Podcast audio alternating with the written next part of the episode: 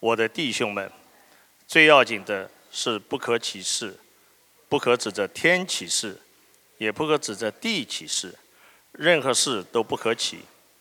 你们说话是就是是，不是就说不是，免得你们落在审判之下。你们中间若有人受苦，他该祷告；有人喜乐，他该歌颂。你们中间若有人病了，他该请教会的长老们来为他祷告，奉主的名为他抹油，出于信心的祷告必能救那病人，主必叫他起来。他若犯了罪，也必蒙赦免。所以你们要彼此认罪，互相代求，使你们得医治。一人祷告所发出的力量是大有功效的。以利亚与我们是同样性情的人。他恳切的祈求不要下雨，地上就三年六个月没有下雨。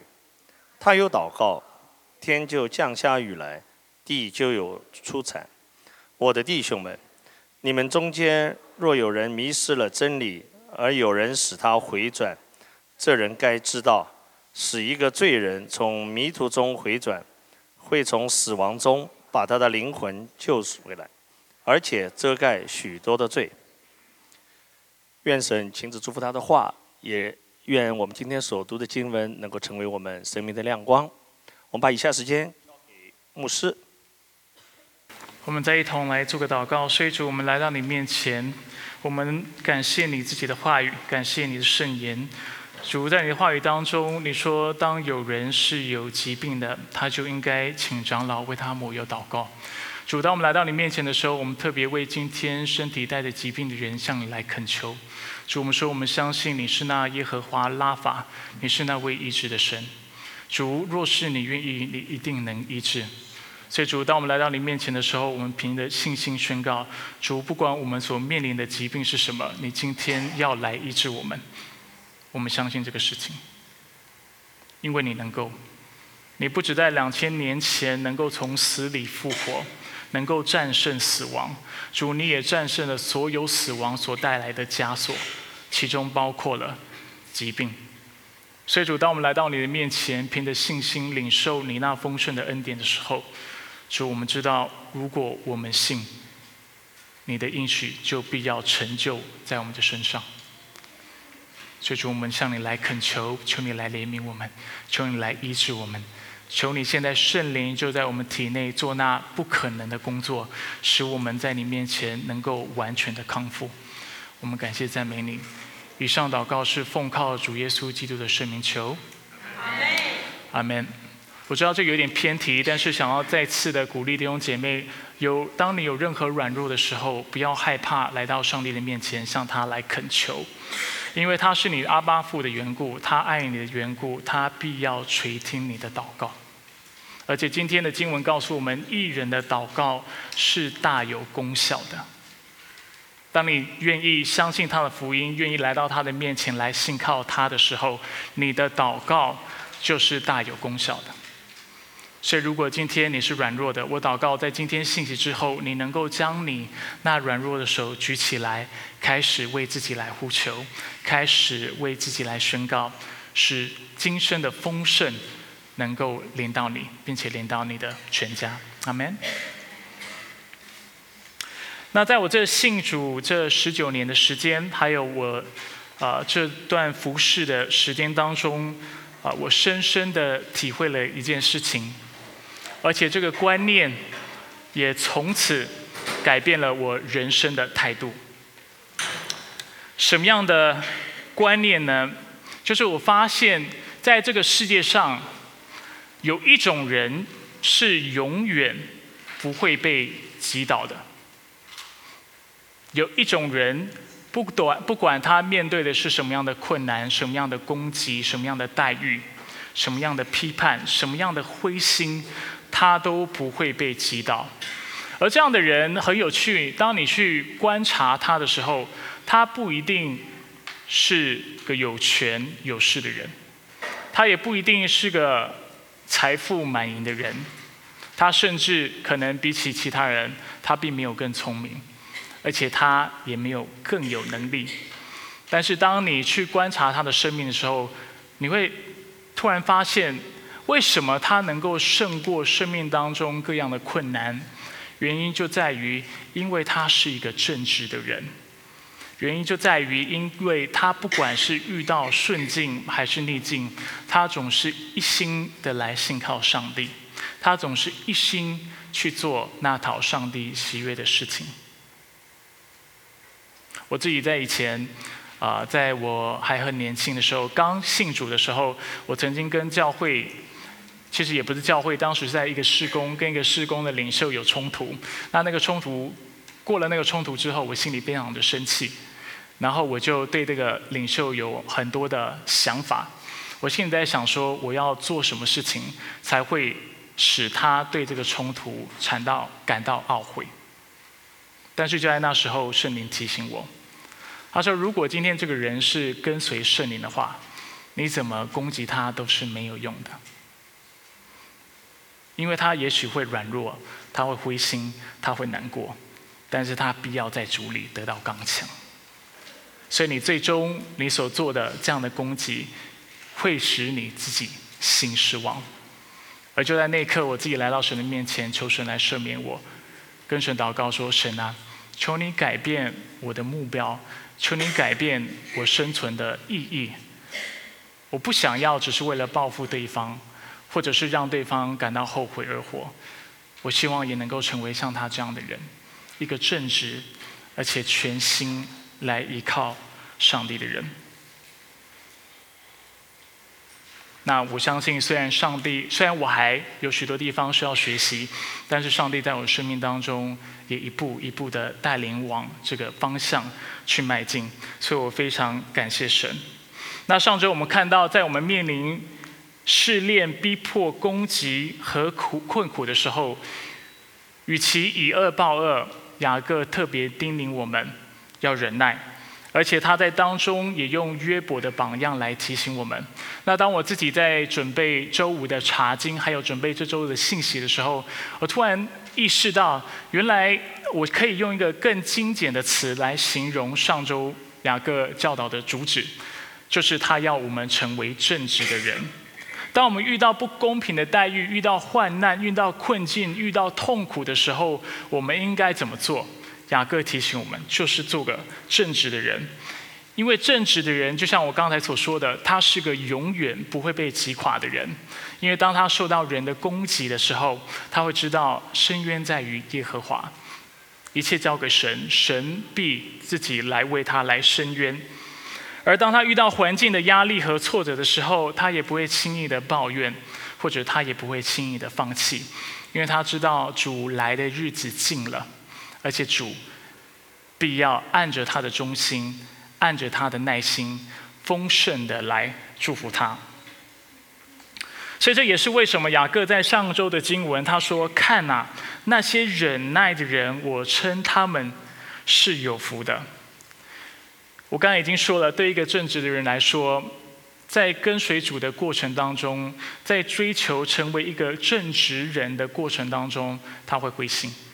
他会软弱，他会跌倒，他会丧胆，但是他最终不会被击垮，因为他知道那最终能够决定他的命运的，不是别人，不是环境，不是公司的老板，不是任何的人，唯一能够决定他的命运的是上帝，这位喜在、今在、永在的主宰。这也就是为什么我们鼓励基督徒、鼓励弟兄姐妹，当我们在做人生的选择跟抉择的时候，不要去过度的在意别人的想法。保罗自己也说，别人不能审断我，我自己也不去论断我自己。为什么？因为唯有上帝，我们的主宰，能够来决定我们的命运，来判断我们。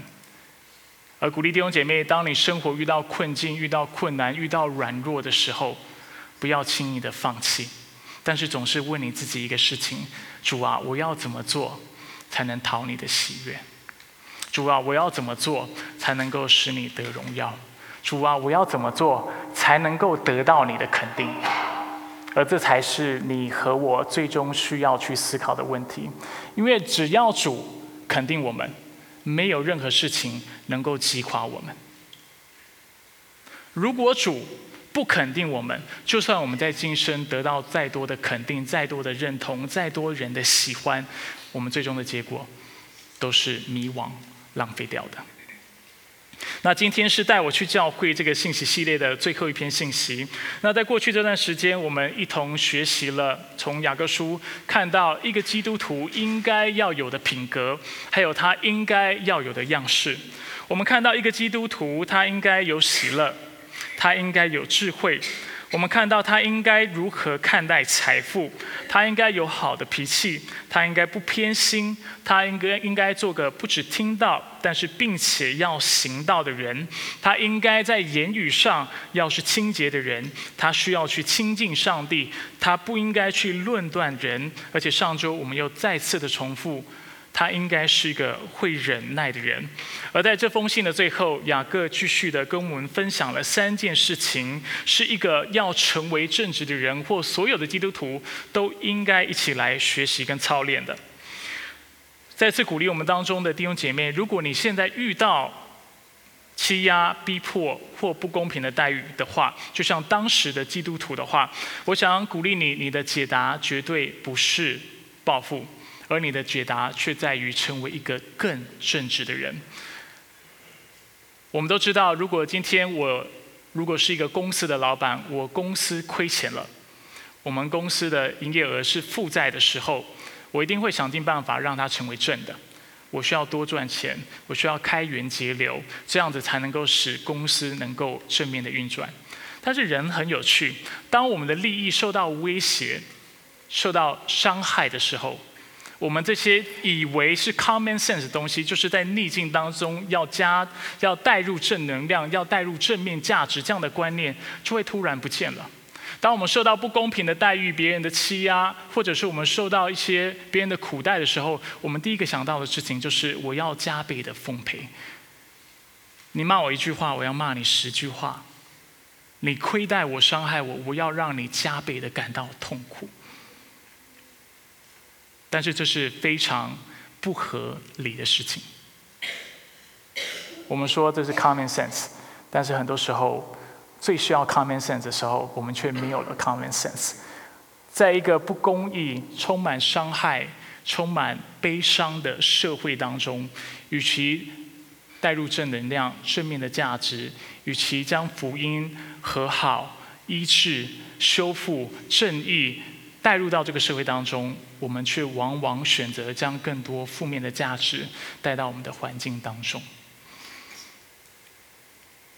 那报复虽然是人之常情，但却不是上帝的心意，因为上帝要我们在这个世上做光做盐，以善报恶，他要我们做一个更正直的人。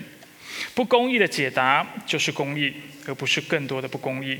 而当我们成为正直人的时候，我们在上帝的面前就有无伪的信心。伪是虚伪的伪，我们没有虚伪的信心，而且我们有无愧的良心。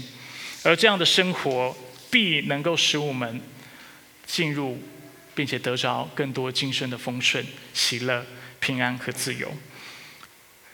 所以，你想要成为一个正直的人吗？我知道，我希望我自己可以成为更正直的人。我希望我能够在更更更多方面都能够成为一个更多依靠神、更多信靠他，而且更多效仿他的人。那如果这是我们在座的每一个人的盼望，我们就要一起学三个功课。从今天的经文当中，第一个功课就是我们要操练言语上的正直，操练言语上。的正直，雅各书在五章十二节说：“我的弟兄们，最要紧的是不可起誓，不可指着天起誓，也不可指着地起誓，任何事都不可起。你们说话是就说是，不是就说不是，免得你们落在审判之下。”那对于啊我们在座的弟兄姐妹，如果你看过福音书的话，你会记得。耶稣似乎在福音书的某个地方，事实上是在马太福音，他说过类似的话。而雅各在这里就是引用耶稣所说的那段话。那为什么雅各不允许基督徒发誓呢？原因在于，在第一世纪的教会，呃，应该其实不止在教会，当时的大环境，许多人已经帮把发誓、把启示这件事情变成一种文字的游戏。当人在发誓的时候，他其实更多的时候是带着欺骗的动机。给大家看一段经文，你就明白我的意思。所以在福音书当中，我们看到耶稣多次的指责当时的宗教领袖，他最不能接受当时宗教领袖的其中一一个问题，就在于他们的虚伪。所以在这边，呃，这段经文他这么指责他们，在马太福音二十三节十六到二十二，二十三章十六到二十二节，他说：“你们这瞎眼的向导有祸了。”说的是法利赛人，就是当时的宗教领袖。你们说，凡指着圣所启示的，算不得什么；但是凡指着圣所中的金子启示的，他就该谨守。你们这无知的瞎子啊，哪个更大呢？是金子还是使金子成圣的圣所呢？你们又说，凡指的祭坛启示的算不得什么，但是凡指的坛上祭物启示的，他就该谨守。你们这些瞎子啊，哪个更大呢？是祭物还是使祭物成圣的坛呢？所以人指的祭坛启示，就是指的坛和坛上一切所有的启示。人指的圣所启示，就是指的圣所和那住在圣所里的启示；人指的天启示，就是指的上帝的宝座和那坐在上面的启示。我们可以从这段经文看到法利赛人的虚伪。对法利赛人来说，他们知道上帝的名是不能够妄称的，所以他们绝对不会拿上帝的名来发誓。那乍看之下，这非常的虔诚，但是耶稣。特别指出，但是你们其实是虚伪的。为什么他要这样去指责法利赛人？因为他们为自己研发了一套启示发誓的系统，让他们在自己做不到自己所承诺的事情的时候，可以为自己开脱。所以，与其与其成为说到做到的人，法利赛人他教导当时的犹太人：哦，当你指的圣所，当你指的祭坛发誓的时候。做不到都没有关系的。其实事实上，法利赛人当时常常做这个事情。但是当你指指的金子，或者指的祭坛上的祭物发誓的时候，哦，这样这个时候你就应该谨守。耶稣特别指责他们：你们这些瞎眼的向导、无知的瞎子，是就是，不是就不是，哪来那么多复杂的系统？这就很像现在的政治人物，把法律搞得非常复杂。然后去欺骗一般的老百姓，因为老百姓一般搞不清楚法律上面一些细微的差异。当时的法利赛也是这个样子，将上帝纯全、简单、容易明白的律法变成一个非常复杂的系统，使当时的的基督徒他不清楚我我怎么做才是才是对的启示，还是不对的启示，我该怎么发誓等等。但这为什么当时法利赛人会做这样的教导？就是因为他们想要利用这个系统来为自己开脱。不过，虽然我们这里看到雅各清楚的告诉我们不要去发誓，但是他指的其实并不是所有的誓言。比如说，当你成为美国公民的时候，你要做的宣誓，或者是你去法院的时候你要做的誓言。那我为什么会这么说呢？听起来非常吊诡，非常不合逻辑。因为你会说，经文很明显就告诉我们不可。发誓啊！耶稣在教导的时候，他也说，呃，任何事都不可起。那你为什么会这么说呢？那事实上，我会这么说，也是因为许多的牧者、许多的解经家也都是保持同样的立场，而且我认为他们是对的。我给大家四个原因，大家听，去思考一下，参考一下。为什么我认为他这里不是指所有的发誓？因为第一，许多旧约的先父都有发誓的记录。当亚伯拉罕差他的仆人为以撒找妻子的时候，他特别嘱咐他的仆人要跟他发誓。当拉班要雅各承诺他必不苦待他的女儿的时候，雅各也发了誓。约瑟也跟他的父亲发誓，他必把他的父亲葬在迦南地。如果你不知道这些事迹，没有关系，我刚才讲的都是一些圣经的属灵伟人，那他们在他们的生命当中都发誓，甚至我们可以说，在圣经当中，其实从来没有一次清楚法律的指出是不可以发誓的，通常都是认同发誓，但是会叮咛的是，在你发誓的时候，你一定要说到做到，这才是旧约强调的精神。第二，上帝也向他的百姓发誓。他对亚伯拉罕发誓，他必赐大福给他；他也对以撒和雅各发誓，要赐迦南地给他。这是第二个原因。第三个原因，当耶稣被大祭司质疑说：“我指的永生上帝命令你起誓，命令你发誓，告诉我们你是不是基督上帝的儿子。”所以大祭司在审问耶稣基督。当时耶稣并没有说：“哦，抱歉，我不能发誓。”没有，耶稣却直接回答说：“你自己说了。”你说的是。第四，保罗也发誓，比如说在罗马书九章一节，他说：“我在基督里说真话，不说谎话，我的良心被圣灵感动，为为我作证。”在哥林多后书一章二十三节，他也说：“我指的我的性命，求告上帝作证。”所以很明显，他是指的上帝的名字发誓说：“我绝对没有说谎，或者是我现在所说的话，每一次每一句都是真的。”所以从圣经当中，我们看到其实有许多发誓的例子，并不是所有的发誓都是错的。所以我们要怎么样理解这节经文呢？从当时的背景来看，我们需要了解雅各所要制止的，是当时这样的一个文字游戏，他所要制止的。是当时这些人使用这些文字或者是誓言系统来撒谎的情况。换句话说，他所担忧的是诚信的问题，是人诚实或是否正直的问题。所以正面的来说，雅各借的这个命令是要我们每一个人都成为诚实的人，是就说是，不是就说不是。我们现在所处的环境跟当时雅各书写第一世纪的环境有很大的落差。当时所有重要的承诺跟现在不一样。现在如果有重要的承诺，我们都会请对方签合约，对不对？我们要确定他签字，白纸黑字。所以当事情出问题的时候，我们可以把这个合约拿出来说：“你承诺我了，你没有做到，所以你要赔偿，或者是你要负责。”但是在当时的文化，其实更多时候人跟人之间的承诺，其实还是口头上的。所以当时为什么会有一个这样起誓发誓的系统，就是因为很多事情都是口头上去承诺的。所以当时很多人为了增加自己的呃公信度或者可信度，所以他就说我发誓这个事情我是绝对怎么样怎么样怎么样，这个事情我一定会做到。那雅各就是借此要提醒我们，今天作为基督徒，我们要去反省自己。我们是不是只有在签合约、白纸黑字的时候，在做这样的承诺的时候，我们才会很谨慎去分辨我们所做的承诺，我们会不会去做到？我们是不是会守信的？还是我们在每一天的生活当中，我们说出所说的每一句话都是诚实的，而且我们说到就会做到？那我认为这就是雅各要特别嘱咐、教导我们的事情。那这也就是为什么我们常说基督徒要学习在小事上忠心，因为在小事上忠心的人，他在大事上也就一定会忠心。那相反的，如果一个人在小事上都不不能做一个有诚信的人，那我们也相信，如果将更大的事情交给他，迟早有一天会出问题。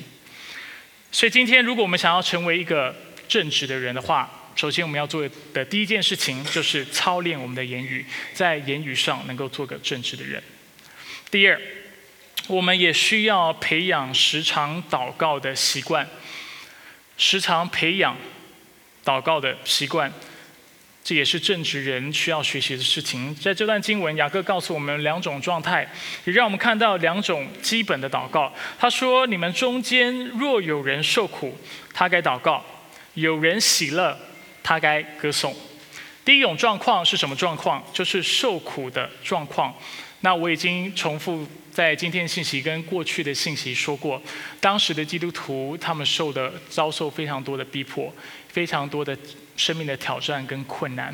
雅各特别在这个时候鼓励他们，在受苦的时候，记得一件事情，一定要向主来祈求，向主来祷告，不要自己一个人来承担。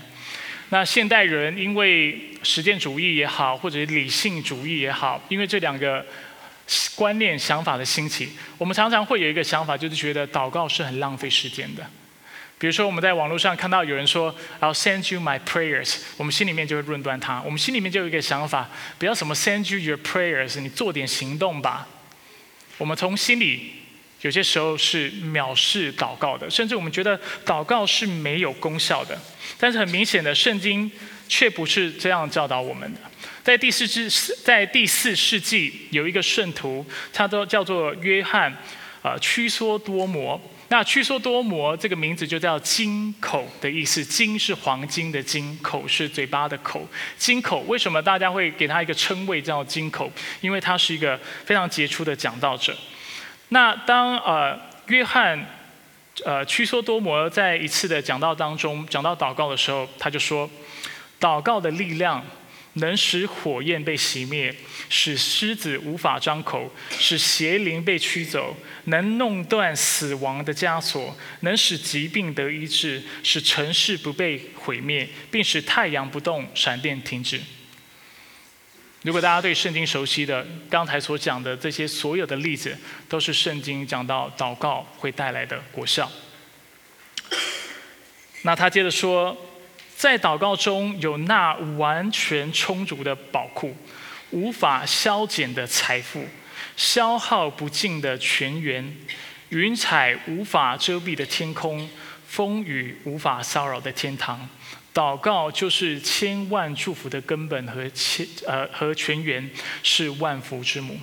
为什么今天早上在祷告的时候，当丁姊妹说祷告就是祝福的源头的时候，我很感动。我认为她在灵里是感受到今天我要传讲的信息，而且我也认为她在灵里是有非常好的洞见的。祷告就是我们万福的祝福，所以我们要问我们自己：作为基督徒，我们是否有这样的信心？你真的相信祷告吗？很多时候不祷告，反映两件事情。第一件事情就是，其实我们宁可依靠自己，也不愿意依靠上帝。我们从心底。不不认为上帝真的是那位能够改变我们的环境、改变人心，而且使腐朽转为神奇的那位神。第二，我们不祷告，另外一个原因就是我们不相信祷告真的能够成就什么事情。但是借着刚才我引用约翰呃屈缩多摩的这这段信息、这段讲章，就是想鼓励弟兄姐妹，弟兄姐妹，祷告是大有能力的。你是基督徒，上帝给你一个最大的属灵的武器，给你一个最大的权利，就是祷告。你你知道你在以后主再来，然后你进入他的同在当中，你去天堂的时候，你其实不太需要祷告了，你知道吗？因为上帝就已经在你旁边了，就已经在你那边了，你也不需要跟他求说上帝求你去应允什么事情，求你来成就什么，不是因为。你所想要的，你心中所渴望的，你心里最需要的，他都已经满足你了。所以祷告是我们现在在地上一个非常大的权利。那我的问题是，有这么好的权利，我们是否有去使用？这是我们需要去思考的。而第二种状态，借着今天的这段经，我们看到是喜乐的状态。那喜乐这个词在原文当中，它所说的是一个情绪的状态。它可能代表两种意思。第一种意思就是。啊，可能当时教会当中是有一些基督徒，比起一些可能遭受患难困苦的基督徒，这些基督徒生活是比较顺遂的，是经济上面、资源上面是比较丰富的，所以他们可能没有经历那么多的苦，所以他们感到喜乐，这是一种可能。另外一种可能就是他们其实也是在患难当中，但是他们心里面还是感到蛮有喜乐的。但是不管是上述这两种基督徒的哪一种。雅各都告诉他们，在你遇在你生活顺遂的时候，当你的环境是顺利，是在顺境当中的时候，你还是要祷告。而他今天称这种祷告为歌颂，就是用赞美跟感恩的方式向神来来亲近他，而且向他来献上感谢。我刚才已经讲了一个不祷告的基督徒，在困苦当中不祷告的基督徒，是因为他其实是宁可依靠自己的。那今天一个在顺境当中不祷告的基督徒，他其实也觉得他今天生活会顺利，本来就是理所当然的。他觉得生活会顺利，是因为他自己的造化，是因为他自己的作为，因为他很努力。我这么努力赚钱，那么努力工作，朝九晚五，甚至我都熬夜加班，然后周末甚至。啊，牺牲跟陪伴家人的时间，我能够做这么大的事业，不都是因为我努力的关系吗？今天我能够住那么大的房子，开那么好的车子，存款能够这么多，不都是因为我很努力吗？雅各特别提醒我们，不是的，我们所拥有的一切都是上帝所赐的。今天你有赚钱的能力，难道不是上帝给你的吗？难道你不认识一些人，他是真的没有赚钱的能力的吗？他的确没那么聪明，他的确没有那么有办法，他的确人缘不好。难道你觉得这个人他生来就希望成为这样的人而不去努力吗？不是的，很多人是真的没有这个实力去过一个非常富有的生活，但是我们不能说他不努力。所以上帝要我们谦卑来到他的面前，在顺境当中的时候，也知道说主感谢你。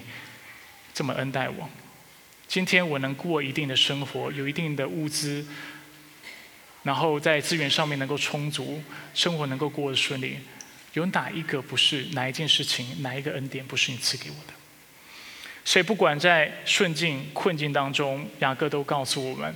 要来祷告，所以我们将上面这两个状态融合在一起说的话，简单来说就是，不管今天是在顺境当中，在逆境当中，我们都要来恳切的祷告，不断的祷告，恳切的祷告，因为上帝愿意我们亲近他，而且全心来依靠他。那除了要时常祷告之外，今天的经文还有一个非常有趣的地方，就是雅各特别针对疾病做了很长篇幅的教导。那我本来是想要跳过这段经文的，因为我很担心时间不够用。但是竟然上帝的话语花了那么多篇幅，启示教导我们有关这方面的教导，那我认为作为一个牧者，我就有责任去帮助大家理解这段经文的意思。所以我们一起来看。这段经文，然后来思考一下它的意思。五章十四到十六节，雅各说：“你们中间若有人病了，他该请教会的长老们来为他祷告，奉主的名为他抹油，出于信心的祈祷，祈祷必能救那病人，主必叫他起来。他若犯了罪，也必蒙赦免。所以你们要彼此认罪，互相代求，使你们得医治。一人祈祷所发的力量是大有功效的。”所以根据这段经文有四四点，我是想要帮助大家特别来留意的。第一件事情，就是疾病可能是出于人的罪，出于犯罪，但疾病不一定都是因为犯罪。听得懂我的意思吗？就好像我们会说，所有的正方形都是长方形，但不是所有的长方形都是正方形的意思。再白话一点。雅各的意思就是说，今天一个人生病，有可能是出于天然的原因，有可能就是因为啊他着凉了，或者是他抵抗力他年纪大了，抵抗力弱了，然后受到病毒的侵害，所以生病的天然的原因。但是也有可能是属灵的原因，而在这段经文，他特别讲到属灵的原因，就是因为人犯罪的缘故。那你会问，那我怎么知道今天我生病是因为犯了罪，还是我今天生病纯粹是因为天然的原因？那雅各在这段经文并没有给我们一个非常明确的答案，但他的确给了我们一个方法去确认这个事情。他说：“你想要知道吗？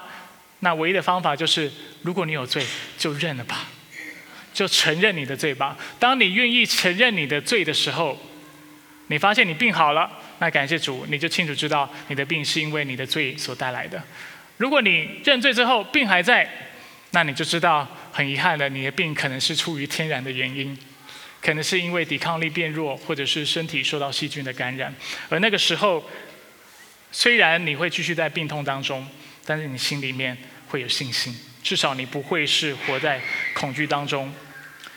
那第二，我想大家明白的呢，就是为什么雅各特别嘱咐有疾病的人要请长老来抹油祷告。那对这个教导，其实。解经家有很多不同的看法，那今天跟大家分享的是多数人的看法，那我也认同。首先，我们需要知道在教会当中长老是谁。长老通常指的就是灵命成熟，并且在教会担任管理、牧养还有教导工作的领袖。那我知道，在现代教会的架构当中，跟教会的管理当中，当我们讲到长老跟牧师的时候，我们认为这是两个完全不同的职位，或者是两个不同的概念。那的确，在现在的教会是有这样的状况。那至于是为什么，以后希望能够开一堂课跟大家解释。今天我们不去琢磨这件事情。但是在圣经当中，其实长老跟牧师是同样的概念。长老就是牧师，牧师就是长老，他们所扮演的角色是一样的，就是要负责教导、负责牧养跟负责管理。那第二，我们需要了解抹油的意思。在抹油在圣经当中做所谓的高抹，在圣经当中也有各式各样不同层面的意思。今天我也没有办法跟大家去啊解释所谓的含义是什么。但是今天在这段经文，我认为它最可能的意思是分别为圣的意思。什么叫做分别为圣？在旧约时代当中，当一个东西或一个人要被分别出来、分别为圣的时候，他们就会做高某的动作。而这个高某的仪式，代表从今以后，这个人不再是其他普通的人，或这个东西，这个麦克风，就是一个俗物嘛，就是没有被分别为圣，甚至在圣经当中我们会说是污秽的。但是分别为圣之后，它就是被神所使用，它就是圣洁的。那什么意思呢？当一个人为什么病人要被抹油？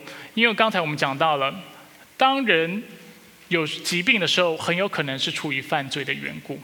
而所以当长老抹油的时候，他其实是在宣告一件事情，就是这个人的罪是完全被洁净的，他是被分别为圣的，是被神分别出来的。这个人是圣洁的，讨神所喜悦的。这是一层意思，另外一层意思也是，所以从现在开始，此此刻开始，这个人要受到上帝特别的关照。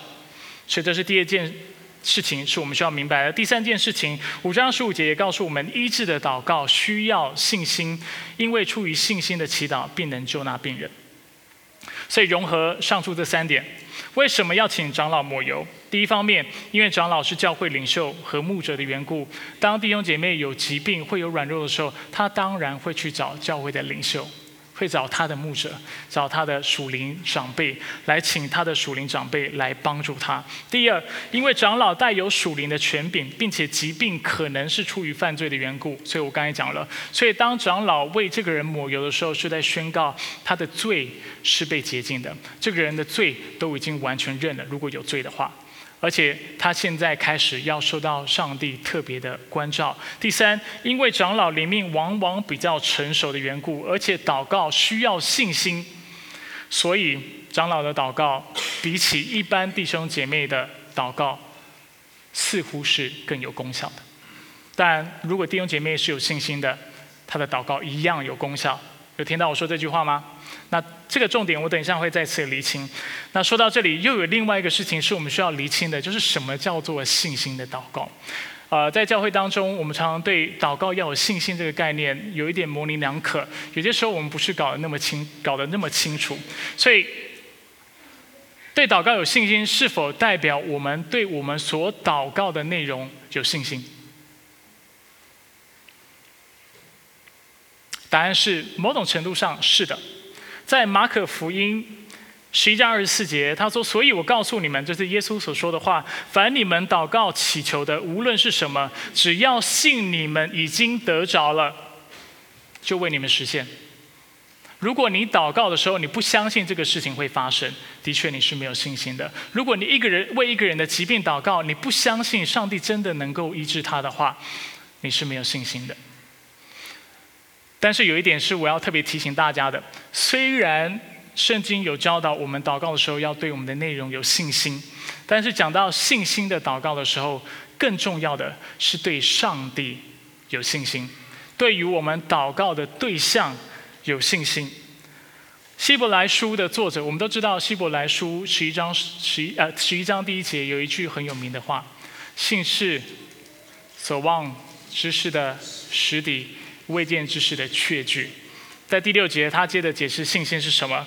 他说：“没有信，就不能讨上帝的喜悦，因为到上帝面前的人，必须信有上帝，并且信他会赏赐寻求他的人。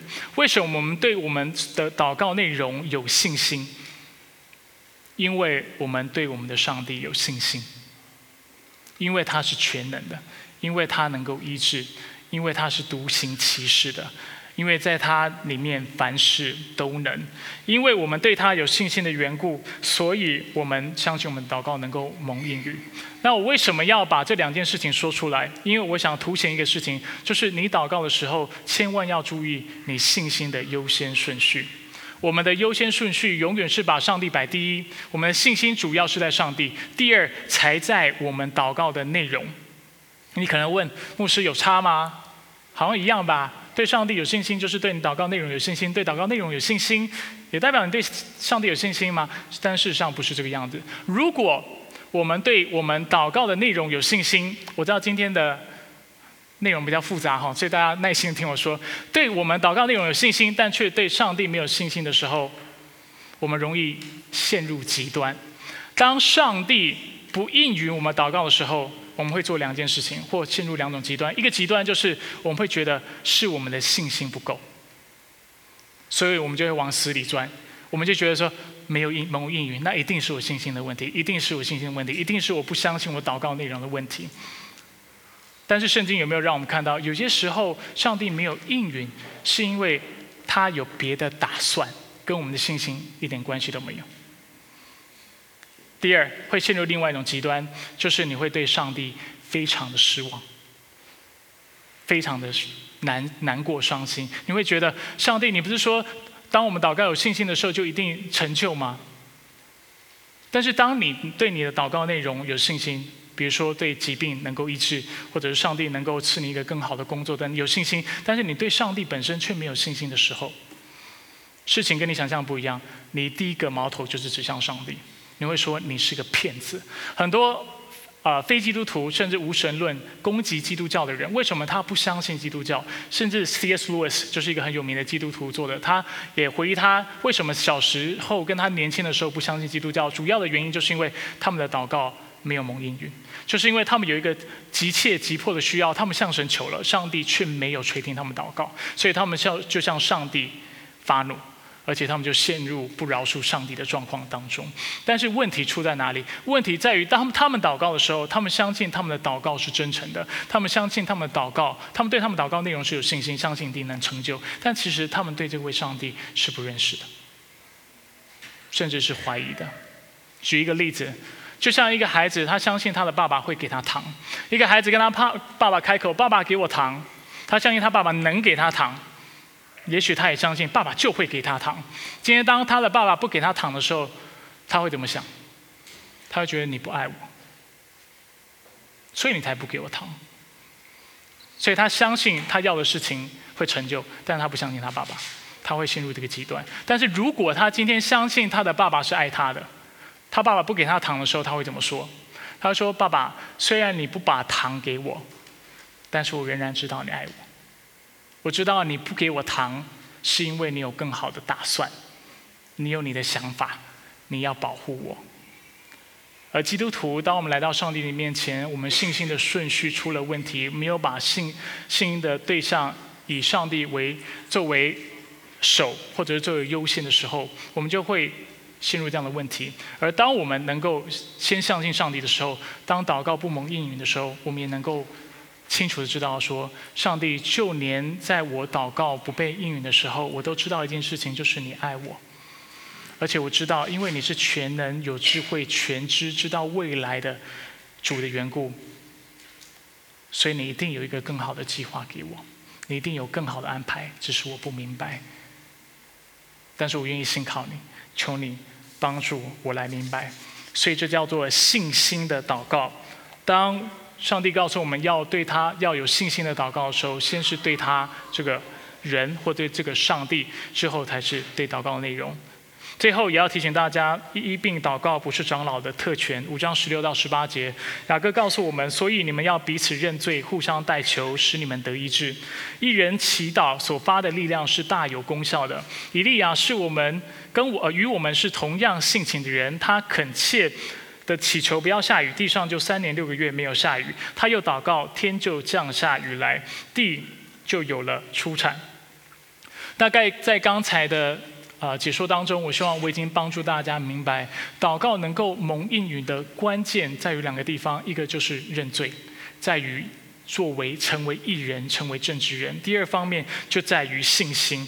那因为医治主要是出于认罪和信心的缘故，所以我们其实是可以借着弟兄姐妹彼此认罪和互相祈求来经历医治的。为什么要找长老？因为长老往往多一点信心。而且长老多一点属灵成熟度，能够帮领我们分辨我们生命当中的罪，或有可能我们不完成完全的地方。但是这不代表今天只有长老能做这个事情。如果我们作为基督徒在座的每一个人有这样的成熟度的话，你就能够做这个事情。如果你的祷告，你对上帝有这样的信心的话，你必你为别人祷告，上帝就必垂听。阿门。那在这段经文，他特别。提了一个伟大的先知以利亚，我们没有时间去探讨以利亚的事迹。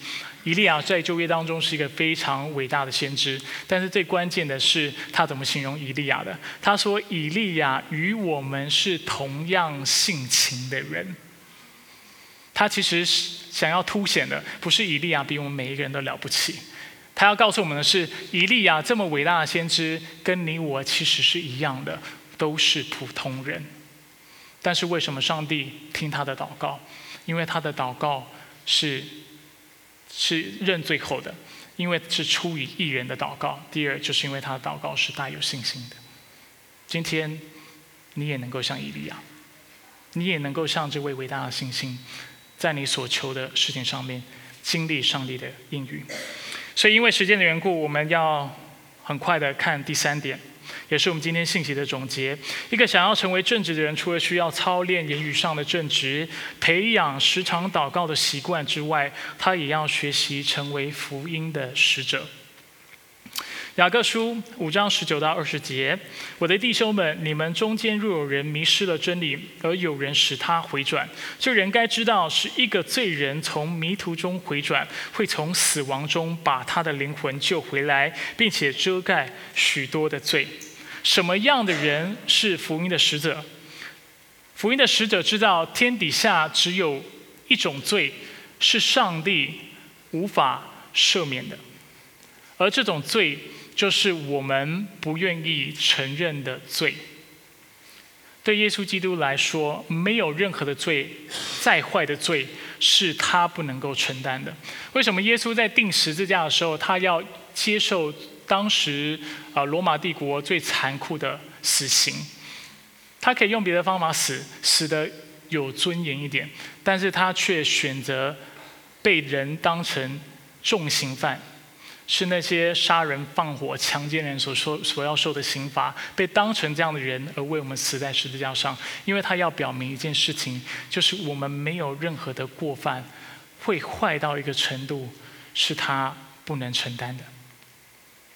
只要我们愿意承认我们的罪，他是信实的，是公义的，他必赦免并且洁净我们。而雅各在这封信的最后提醒我们：耶稣的死不只是为了我们，也是为了其他的人。福音的好处不是我们独有的特权，但却是要赐给所有相信他并且回转向他的人。什么叫做使人回转？就是帮助那个人清楚地认识到自己的罪行。向主认罪悔改，并且从此以后为主而活。那今天呢，是我们这个雅各书啊这个信息系列的最后一篇信息。那在这段时间啊，我们说这个信息系列叫做“带我去教会”，主旨就在于希望弟兄姐妹因为越来越认识基督徒的生活，而且越来越像是个。合神心意的基督徒，或越来越像基督的缘故，我们周围的人，不管是我们的同事、我们的朋友、我们的亲戚，会因为见证我们生命的改变，所以他跟我们说：“请你带我去教会吧，请你让我也能够认识这位美好的真神。这个真神怎么样改变你？我也希望他能够改变我。那我认为，学习成为福音的使者，这个重点。”为这个信息系列做了一个很好的收尾。所以，作为基督徒或者作为福音的使者，我们的使命不在于为了让别人看到我们是何等的卓越，我们是何等的了不起，但是我们却是希望让别人看到，就连我们这么可恶的人，上帝都能够搭救和改变。作为福音的使者，我们的见证不在于一天到晚抓着上帝的公义和圣洁来批判这个社会，来批判我们周围的人，或批判不信主的人，却是要在于帮助我们周围的人，还有世界的人认识福音，知道他们还拒绝上帝，并且与他为敌的时候，耶稣基督因为爱的缘故，已经为他们舍命。作为福音的使者，就是当我们遇到伤害、攻击和破坏的时候，我们想到的不是以恶报恶，去报仇，但却是总是尽自己所能的去爱对方，并且祝福对方。当我们遇到疾病、困苦和环境的挑战的时候，我们想到的不是抱怨或自暴自弃，却是提醒自己要常常喜乐、不住的祷告，并且凡事感谢。更重要的是。作为基督徒，并不代表上述这些事情我们都做到了。我再说一次，作为一个福音的使者，作为一个基督徒，不代表我们我刚才所说的上述这些事情我们都做到了，但却代表虽然我们做不好，而且我们做不到，但是上帝的恩典却总是够我们用。当我们愿意来认我们的罪，来求上帝的饶恕的时候。他必要赦免我们，而且他要借着圣灵来帮助我们，使我们能够克服我们生命当中所有无法克服的难题。这就是福音宝贵的地方，不在于我们已经做到了，在于我们每一天福音都能够帮助我们成为一个更正直的人、更好的人、更喜乐的人、更丰盛的人，而且是能够影响人的生命、改变人生命的人。保罗是这么形容福音的宝贵的，在格林多后书四章七到九节，他说：“我们有这宝贝，指的就是福音，放在瓦器里，要显明这莫大的能力不是出于上帝，不是出于我们。我们四面受敌，却不被困住；心里作难，却不致失望；遭逼迫，却不被丢弃；打倒了，却不致死亡。”唯有福音能使我们在主里成为一个正直的人，就像我们今天信息一开始所说的，正直的人虽然会感到软弱、疲乏、惧怕，甚至感到灰心丧胆，但我们却不被永远彻底的击垮，因为在我们里面的不是我们肉身薄弱的勇气和意志力，但在我们里面的却是福音的大能，那能够完全拯救。完全改变，并且化腐朽为神奇的能力。阿门。我们一起来祷告。所以主，我们来到你的面前，为你自己的圣言，为你自己的话语，为今天的信息，向你献上赞美与感谢。主，感谢你将福音赐给我们。让我们知道，在你里面，我们永远能够做个新造的人；在你里面，我们永远能够有足够的资源来经历生命的丰盛、生命的自由、生命当中的喜乐。主，我们愿意成为一个正直的人，我们愿意成为一个福音的使者，也求你教导我们如何在我们的言语上能够操练正直，也求你教导我们如何在我们。啊，软弱的时候，在我们甚至顺境的时候，能够时常的来祷告，做个祷告的人。主，我们说，我们愿意成为一个更好的人，更正直的人，能够做那更多的善事，更多公益的事情，使我们周围的人，使我们的环境，使这个社会，使这个国家，使这个破碎的世界，能够经历医治。